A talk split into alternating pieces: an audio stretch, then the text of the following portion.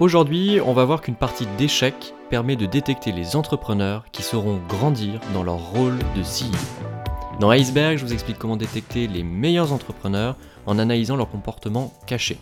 Je suis Mathieu Nasri, cofondateur d'Elveo, l'outil qui permet aux investisseurs d'affiner leur due diligence RH.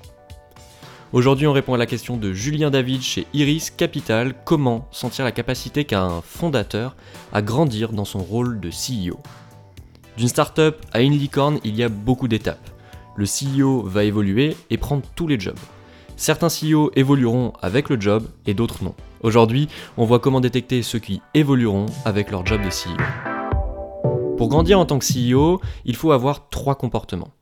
D'abord, la capacité à réfléchir long terme, ensuite une faculté d'adaptation rapide, et enfin une organisation à toute épreuve. Ces éléments doivent être naturels. Ce ne sont pas des talents qui s'apprennent en chemin, car ils sont bien trop importants et bien trop difficiles à apprendre. Alors pourquoi ces éléments? D'abord la capacité à réfléchir long terme. C'est l'élément le plus important et aussi le plus rare. Les CEO qui ont du mal à grandir avec leur job réfléchissent trop court terme. Ils avancent à vue, au jour le jour, et se font constamment surprendre par l'avancement de leur boîte. Ils sont en fait dans la réaction et non dans la préparation. C'est comme s'ils étaient le Titanic. Ils avancent en regardant qu'à quelques mètres et ils se prennent l'iceberg. En seed, c'est ce qu'il faut pour exécuter. Il faut réfléchir au présent. Mais en série A et au-delà, il faut réfléchir au futur. Réfléchir long terme permet de se préparer aux prochaines étapes sans arrêt. En plus, pour réfléchir long terme, il faut faire l'effort de prendre du recul sur soi, sur sa boîte, sur son marché, et ça, ça permet d'être clairvoyant. Pour la capacité d'adaptation rapide, il est impossible de tout prévoir et d'être préparé à tout. Un bon CEO doit aussi savoir s'adapter rapidement pour garder la tête froide. Enfin, il faut une organisation à toute épreuve.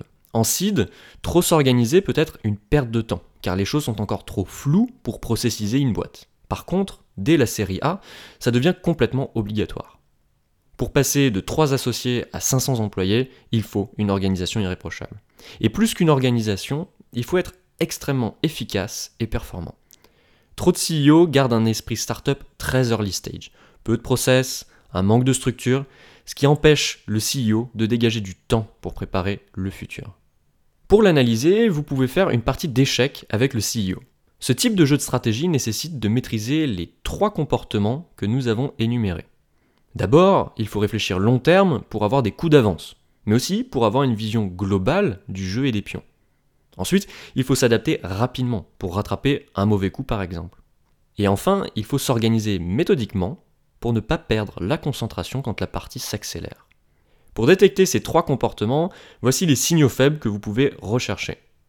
Pour la capacité à réfléchir long terme, ces entrepreneurs, quand ils parlent, ils disent souvent ensuite, après, une fois que, plus tard, car ils parlent plus de l'après que du présent.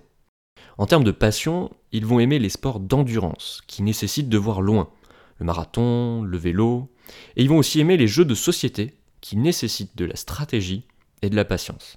Par exemple les échecs, le risque, le Monopoly. En pitchant, ils vont vous parler des prochaines grosses étapes, des milestones, et non pas des petites étapes qui mèneront à ces grandes étapes. Ensuite, pour détecter une capacité d'adaptation rapide, il faut savoir que ce sont des personnes qui testent souvent leurs propres limites. Vous les trouverez donc dans des sports à risque, comme le saut en parachute ou l'escalade. Ils sont capables de faire ces sports car ils savent justement réagir très vite à un danger. Et c'est la même chose en startup. Ils sont au sommet de leur performance dans les moments de crise, où il faut réagir très vite ou quand il y a des changements de dernière minute. Enfin, pour détecter une organisation à toute épreuve, ces entrepreneurs-là ont un focus très clair et ils l'imposent à leurs collaborateurs. Ils cherchent aussi toujours le moyen le plus efficace d'aller d'un point A à un point B. Ils n'ont pas peur de déléguer et le font presque maladivement sur tout ce qu'ils peuvent. Ils ont aussi des règles de management très strictes et ils sont intransigeants avec. Demandez à ce type d'entrepreneur quel est leur focus actuel et quelles règles personnelles ils ont pour être efficaces. Les meilleurs entrepreneurs auront une réponse précise à ces questions. Pour aller plus loin, vous pouvez écouter les épisodes suivants, celui d'Elina sur la détection des entrepreneurs qui réussiront à scaler up, l'épisode de Bruno sur l'analyse de la vitesse d'apprentissage, et enfin l'épisode de François sur l'identification du founder qui doit être le CEO. Je vous mets les liens en description. Pour estimer la capacité d'un founder à grandir en tant que CEO, il faut regarder tout un set de comportements. Ce qui est complexe, c'est qu'un seul comportement manquant peut empêcher l'entrepreneur de réussir à grandir. Pour vous aider à identifier ces comportements rapidement, chez LVO on utilise la méthode iceberg. Avec cette méthode, on va aller chercher la partie immergée des entrepreneurs en analysant 100 traits de comportement qui font des entrepreneurs à succès. Ainsi, vous avez une vue globale sur le potentiel de chaque entrepreneur, et ce, avant tout le monde. Je vous donne plus d'informations en description. Merci Julien David pour ta question. Tu as nominé Pauline chez Elaya et Audrey chez Ventech pour poser à leur tour une question. On se retrouve mercredi prochain. D'ici là, abonnez-vous au podcast pour ne pas rater les prochaines méthodes d'analyse.